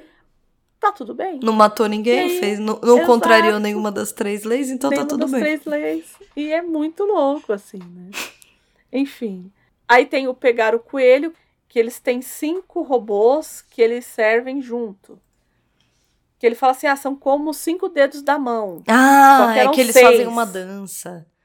Isso. É esse. Então, é esse, eu acho. é esse. É. Que, que ele é, que é meio. Não é nem que eles fazem uma dança. É que eles, eles marcham. Isso. exato. Isso. E aí a ideia qual que era? É que tem um robô que dá ordem para outros seis robôs. E Mas é confuso esses... esse ponto. Eu não consigo. Então, porque na verdade o que a analogia que ele fez foi, é, ao invés de ser cinco dedos na mão, eles colocaram um a mais. E aí o robô se perdia quando dava ordem para todos eles, Isso. É. depois de uma grande ordem. Então o que, que ele faz? Ele atira em um deles e aí o robô começa a dar conta dos outros cinco. Isso, ele mata um e tudo bem. Isso, é isso. Mas até chegar nessa história, eles são soterrados. O robô fica. Eles ficam perguntando onde tá o robô, o robô. Eles tentam É. assistir por, por televisão o que o robô tá fazendo. Uma, Isso, uma- porque até, porque até então eles falam assim: ah, enquanto tem alguém olhando, é, eles, eles não se perdem. Mas quando um para de olhar, alguém para de olhar, eles se perdem. Por quê? Porque eles têm que tomar decisões sozinhos. Isso. E esse, que é o gerentão ali dos outros. Ele dos se outros, perde, né? Ele se perde na hora de tomar as decisões, né? Isso. Então, aí tem esse. Aí a gente tem o mentiroso. É bem complicado esse, né? O mentiroso.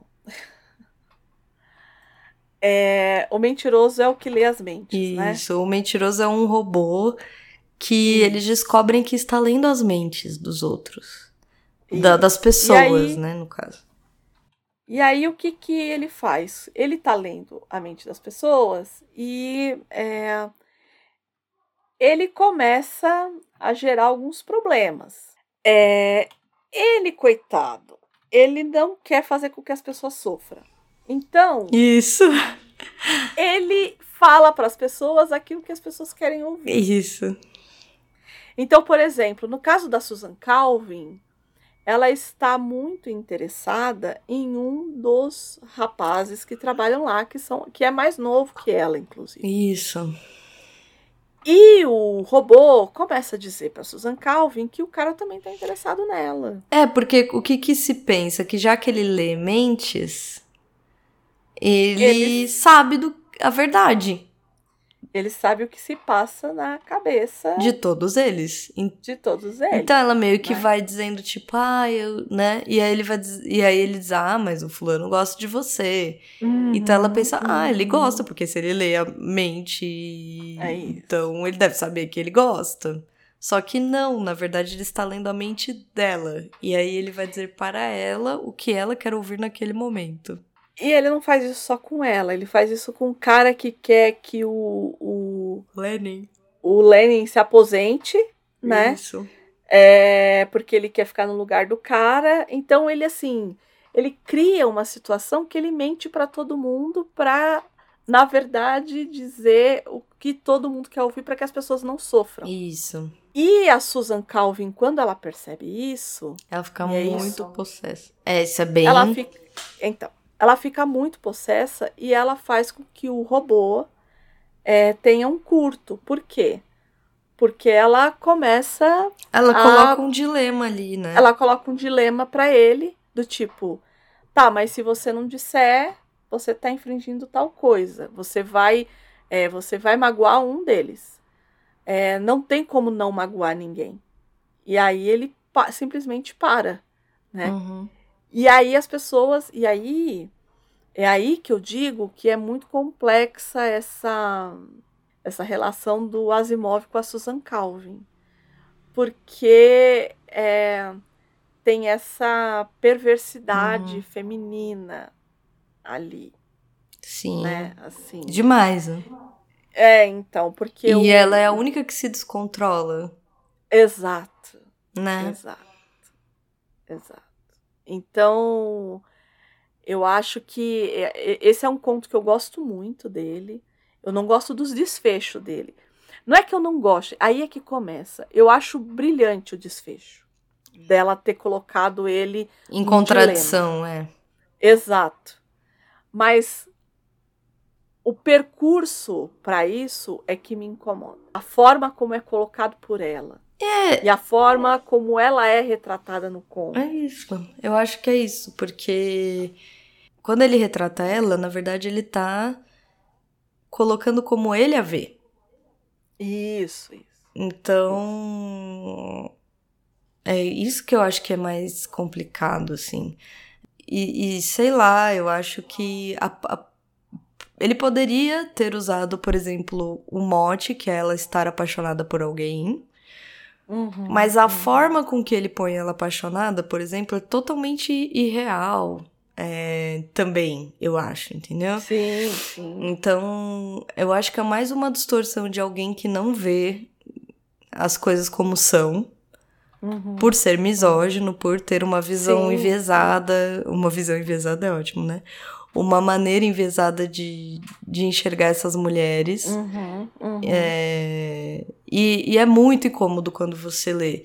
Tanto Sim. que eu brinquei da islamofobia, mas, mas de- não, não chega a ser isso, mas é uma espécie de preconceito chulo. Velado, É, né? e chulo. É. Tipo, é, um, É. é um- uma estereotipada bem chula. Sabe aquela coisa bem chula? Do tipo, ah, eles são fanáticos. Gente, pelo Uhum. amor de Deus, entendeu?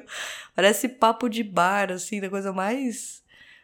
Nossa, com todo respeito ao papo de bar, né? Tem muito papo de bar bom, mas. Que é belo, que é belo. É, mas, mas é assim, é, é chulo, é um, é um estereótipo. É que, que, que estereótipo não é, né? Mas, É, é. mas é isso. Então você percebe, conforme você lê, você percebe nessas entrelinhas. Não é entrelinhas, a forma com que ele constrói a personagem mesmo.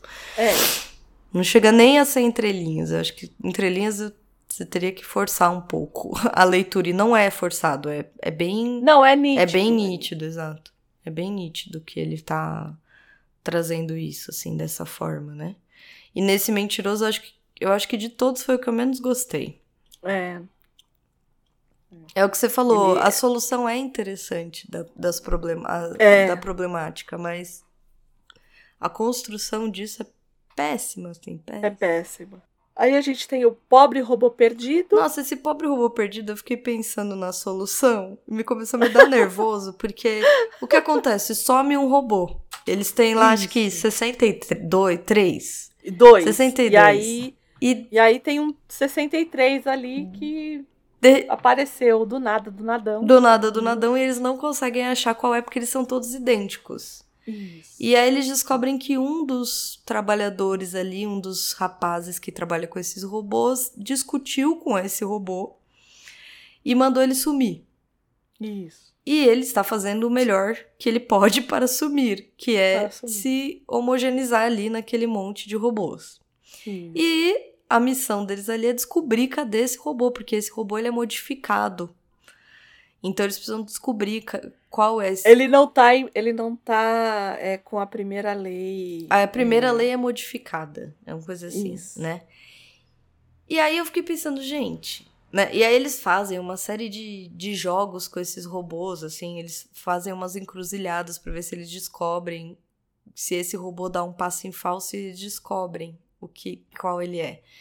E aí eu fiquei pensando, gente, se a problemática toda era com esse funcionário, não, com esse funcionário específico, o mais esperado, pensando em um robô, é que você faça esse funcionário desdizer o que ele disse, não é? Mas aí você precisa saber qual é o robô para ele falar diretamente para ele. Ou ele pode falar pra todos, Para todos. né? É, Põe um pode. megafone e fala: Pessoal, eu estava errado. Não suma. Parece... E eu tava esperando que essa fosse a solução. Eu tava lá lendo e falando: Ah, você quer ver que eles vão falar pro cara e falar. Porque é o que eu pensei. Eu falo, gente, eles ficam aí quebrando a cabeça. Não, foi uma solução super diferentosa. Foi, nossa, foi super arriscada. É, A Susan Calvin, nossa, se arriscou, colocou o pescoço É, ali. colocou o pescoço a prêmio. É, A gente não vai dar. A gente quer que vocês leiam, então a gente vai criar um Isso, mistério aí, vocês vão ter que ver. isso. A, a pessoa que lê. Essa sou eu lendo. Ah, é, fica conversando. mas Eu não acredito Exato. que fulano vai fazer isso. Eu não, não creio que essa é a Eu solução. não acredito que vai acontecer isso aqui, entendeu? E o Fuga? O Fuga, vamos lá. O Fuga, tá todo mundo de volta aqui na Terra, né? Todo Uhum. mundo, assim, que, enfim. E aí, eles querem saber, eh, tem uma concorrente lá da US Robots que é, tá querendo fazer viagens interestelares, né? Só que como é, como fazer isso, né? Como gerar, como que esses robôs e essas naves, porque aí a gente já é, coloca esse cérebro positrônico numa nave, não é um robô, né? Uhum.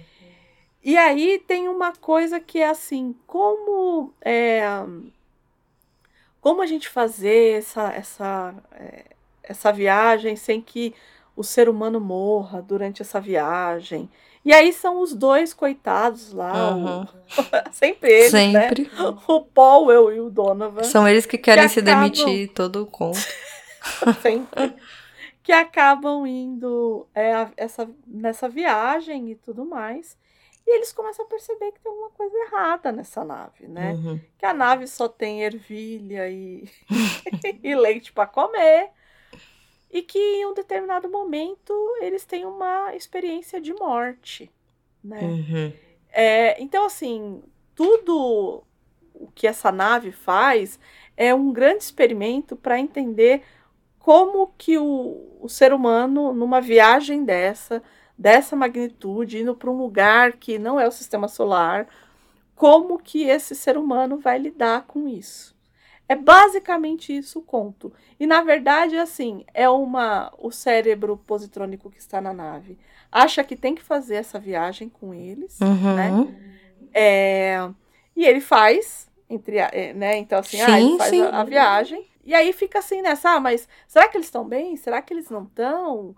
É, eles podem nos ouvir, mas eles não podem falar. Exato, você fica o tempo que- todo. Uhum. E aí você fala, mano, e aí? Como é que, Nossa. como é que tá? E eles têm uma experiência de morte que é tenebrosa. Nossa, assim. Eu achei Assustadora, né? Também. assustadora a, a experiência de, de quase morte ou de morte que eles têm ali, né? Uhum. É, mas eu não quero dar muito mais Uhum. spoiler que isso, porque a experiência dessa, dessa quase morte, eu acho que ela é, Sim. é- Eu acho que é o que ela vale ali no conto, Exato. na verdade. É, eu gostei, inclusive. É esse. Assim, é, gostei do ponto de vista, né? Veja bem. do É interessante de ler. Sim, sim. Não, mas Ué, é, eu não pensei em outra não existe outra. possibilidade, né? Assim, está... Ah, não, eu gostei tanto que eu queria passar pela experiência. não, não, Não, não, não, não, não, Não, perdão. Os dois últimos contos, eles meio que são correlatos, né? Isso. O primeiro conto que a gente. é, que é o é, em inglês evidence, é, é prova. Isso. É, o que acontece? Tem um sujeito que está se candidatando ali e, e um, um- o concorrente dele, o candidato concorrente, fala que é um robô. Então ele, ele Uhum. vai se. Então, assim, eu acho que é, é para prefeito, né? Da, Isso. dali da cidade. E o candidato, o candidato concorrente fala assim: não, não, não pode porque ele é um robô. Como é que vocês vão eleger um robô? E aí fica nessa, né? É, e aí a gente não pode dar muito spoiler, Exato. porque senão. E aí a gente nem vai falar do próximo conto É melhor não. que é o, o conflito evitável, porque ele é uma continuação desse. Desse, exato. Então, é, a gente fica nessa ideia de como que prova. Então, ah, o sujeito não come em público, nunca come em público. Aí vão lá e dão uma maçã pro cara, o cara come. Uhum. Então, quer dizer, ele não é um robô. Então a gente fica o tempo inteiro nessa de ele é um robô Ou ele não é. é. um robô. Exato. Então a gente não vai estragar aqui o que, que acontece, porque, né? É, do que se trata. Eu matei de cara esse daí. não Ah, é? A gente mata de cara. Mas é legal essa dinâmica do ai, será que é? Será que não é? E tal. Então a gente não vai dar muito spoiler, não. É melhor E aí não. a gente fecha, né? A gente fecha com a Susan Calvin morrendo ali, é, é, ali em, em- ela- eles Uhum. falam que ela morre em, eu tenho aqui uma linha do tempo porque eu sou essa pessoa. Ó. É, ela morre em cadê? Em 2074, aos 82 Olha anos, só. né? No não é que período ela tem ali, mesmo a linha do tempo, gente. Eu tenho, eu tenho. Tá lá no. Tá lá na nossa pauta. É, eu criei eu- há eu- muito tempo. Pois é. É, a su- É isso, essa é a André fazendo pauta. Toma É, essa, chat a- GPT. Olha essa linha É. do tempo, gente. Você não tinha visto a linha do tempo? Passado, com essa linha do tempo. Gente, é muito linda. Amei. E aí é, a Susan Calvin morre ali aos 82 anos, ali já na época desse conto Conflito Evitável. Né? Uhum. É, E aí, para não dizer que não falamos de coisas ruins aqui, vamos falar um pouco do filme de 2004, mas eu antes eu quero começar com uma frase, uma um axioma, pode chamar do que você quiser, do nosso queridíssimo Isaac Asimov. Technologic. Technologic. Technologic. Technologic. Buy it, use it, break it, fix it, O Asimov diz que a violência é o último refúgio do incompetente. Pois bem. Pois muito Agora pensa, pensemos em Eu Robô. em Eu Robô temos que se passa ali em Chicago de 2035. Fica a dica, né? Né? Uhum. É que tem a personagem do Will Smith, Uhum. que é o. Spoomer. Isso. Spooner. Do- é, ele é um investigador. Ele é um investigador, um policial. policial, enfim. um bad guy. Ah, É, Bad boy. é um. Eu sei lá. Que combina nada com o Smith. Nada, nada, tá horrível. Tá muito horrível. ruim, tá. Tá over. Tá over, tá, tá, tá caricato, né? Caricato. Ele quer, ele quer ser barrento e ele. Fica ruim, Putz, fica é bem ruim. ruim, é ruim, é ruim, é ruim demais, é ruim demais. É ruim. E aí, o que que eles fazem aqui no filme? Eles, ah, então tem a Susan Calvin, tem, Tem, Né? tem o Lenin. o Lenin, é. Mas o que que eles fazem aqui, na verdade? Eles estão fazendo um recall de robôs. Então eles geraram um novo robô e os robôs antigos estão sendo trocados pelos novos. É tipo a Apple. É isso, é isso, né? Obsolescência programada. Exato. É.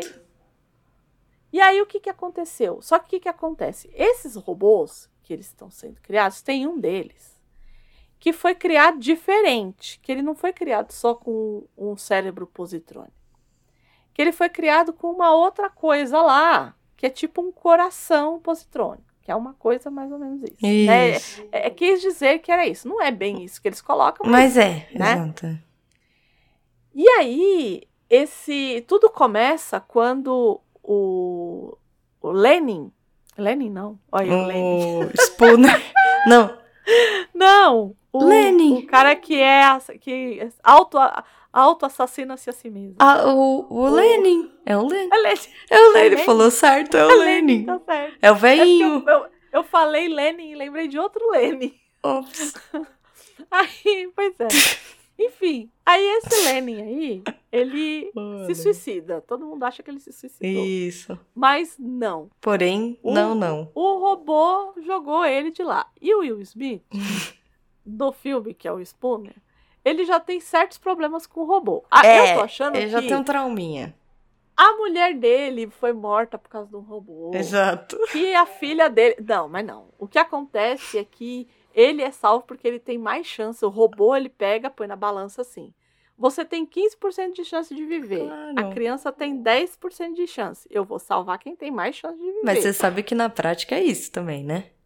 Então, é. Você sabe que treinamento de, é, de risco, assim, pra SAMU, pra bombeiro, é isso? Então, pois é. Então, o robô fez o que. Só que o robô é matemática, né? Então, Então, se nem Então matemática, se nem matemática faz, então, pois é. até nós. E aí o, o- E aí o Smith pega e fica lá se lamentando, porque ele se envolveu num acidente, as do, é, foram parar num lago lá, e aí, ao invés de salvar a criança, salvou ele e ele tem um braço robótico.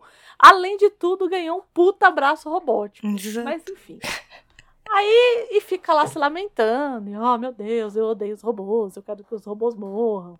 Aí ele tenta prender um robô, achando que o robô roubou a bolsa mulher. Exato, a primeira cena. Putz, aonde? Em que lugar? Não, um cara desse nem podia ser policial, né? Não, não podia, não podia. Porque isso É, aí é problemático. é isso aí. pós-traumático. Exato. Pós-traumático. Enfim, Tem a, aí. a psicóloga de robôs e cadê a psicóloga de humanos nesse caso? É, pois é, pois é. Pois é. Não dá. Não dá, não dá. Ah, não dá, não dá, não dá, não dá. Não dá. Não dá. Aí o. Aí Não dá, não Muito dá, não bem. Ele chega lá, vai falar com o coitado lá. dá. Todo marrentinho, morto lá, marrentinho. mais. Aí o, o Lenin chega lá e dá pra ele uma carta, tipo uma carta de, de suicídio, né? Isso. E fala: olha, você tem que fazer as perguntas Certo, certas. é. E biriri Ah, bororó. também não E a gente, ajuda, Ai, né? caceta, Também não, não ajuda, ajuda. né? Bom, o que, que a gente descobre nisso tudo? Que o robô jogou o pobre do Len a pedido dele já tá infringindo a primeira Já lei. era. Uhum. Então, né, já começa por aí. Uhum. Aí, durante toda a perseguição, né, que o. Porque o, o- chega uma hora que o. Que o Smith lá, o Spooner, faz um mais um, que são dois. e aí ele liga e. Liga os Aí pontos. chega, liga os pontos, aí fala assim: vamos, vamos é, desovar esse negócio aí, vamos queimar esse arquivo. Aí transformam todos os robôs em robôs evil. E robô evil é o quê? Vermelho.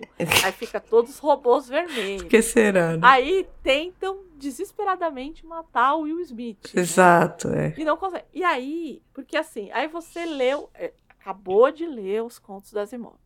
Nos contos do Asimov, eles deram um tiro em um robô que era só Isso. para que o robô, o outro robô que tava lá, coitado, tentando é, gerenciar os outros seis, para que ele gerenciasse, gerenciasse só cinco. Isso, sim. Foi, Toda foi- vez foi uma que questão falasse- prática, né? Foi uma questão. Uhum. Toda vez que falavam assim, vamos destruir os robôs. Não, não pode, porque são quantos milhões de dólares você vai? Exato. O Will Smith. Imagina, pra que isso? robô no café da manhã. Ele joga robô, ele dá tiro em robô, ele chuta robô, ele passa robô emba- embaixo. Eu olhava e falava assim, gente, mas tá, tá, Asimov tá roubou virando, revirando no túmulo. tá se revirando no túmulo. Eu nunca vi um cientista do Asimov pegar uma escopeta pra matar robô. E tava lá o Will Smith matando o robô até a direita e pá, pá, pá, pá. Bom, e aí esse robô que é super, super humano, esse robô, olha só, veja você. Olha só. E ele descobre que, na verdade, é o robô, o grande robô, o grande cérebro positrônico da US Robots que montou esses outros. Então, ela criou os robôs Evil, que iam é, manter a, a humanidade. E aí, ele faz a coisa da, da Lei Zero. Isso. Que é vou manter vocês aqui em segurança por conta de um bem, um problema maior Uhum. aqui e tal, né? Mas o filme é ruim, o Will Smith tá ruim, a Susan Calvin é ruim, Tudo. o roteiro é ruim. E não Uh, tem nada a ver, essa que é a questão. nada, é, é o que a Andrea tava falando comigo. É livremente baseado numa ideia, assim, do que era o Asimov. Porque pegou alguma ideia dessas personagens, a ideia É, dos... ele é uma colchana de retalho. Exato, é, exato. Então ele tem o pequeno robô desaparecido, que foi esse que a gente falou. Isso, tem. Desses, tem uma hora lá que todos os robôs estão lá, assim. E ele se... E aí o- se... O robô super esperto faz assim com a cabecinha. assim, É, Sai da formação. Aí você fala, é sério mesmo que a inteligência artificial ia sair da formação, meu senhor? Você acha que eu sou fosse uma, fosse uma inteligência não artificial, né? Eu não, Era capaz, né? De tipo, assim. Eu não minha duvidaria. Exato. Mas uma inteligência, não, nunca jamais. Nunca jamais. E aí o outro é os Sonhos de Robô, né? Que Uhum. é uma outra coletânea do Asimov que tem um conto chamado Sonhos de Robô. Hum. né?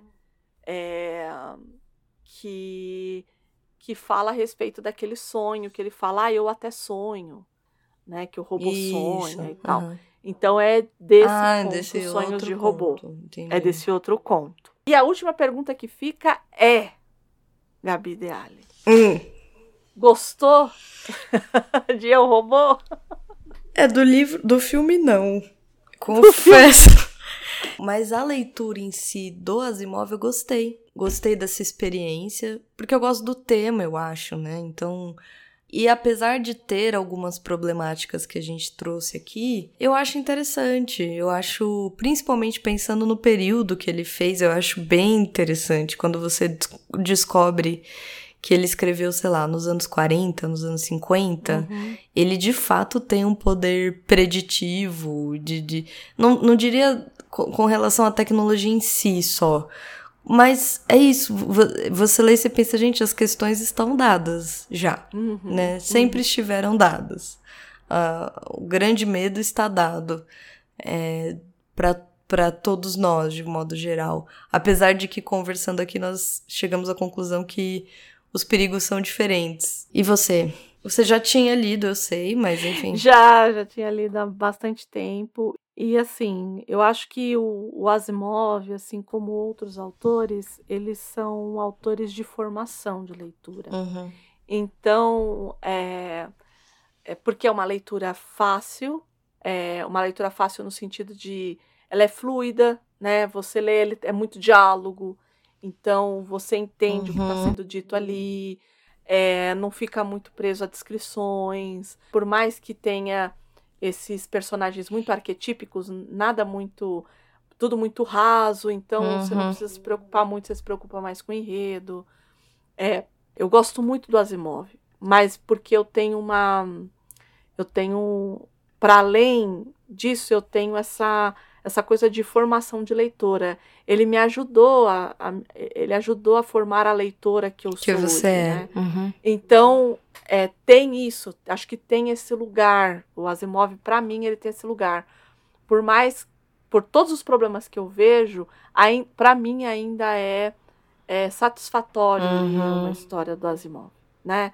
É, talvez algumas nem tanto, por exemplo, o Mentiroso é uma história que para mim ela é bastante complicada por conta da Uhum. forma como ele trata a, a Susan Calvin, mas os outros contos e e quando ele não e quando ele não flerta muito ali com com as coisas de hereditariedade e, e, e- e sucessões e tal é que ele vai lidar isso muito bem lá no Fundação quando ele fica no robô né na coisa Sim.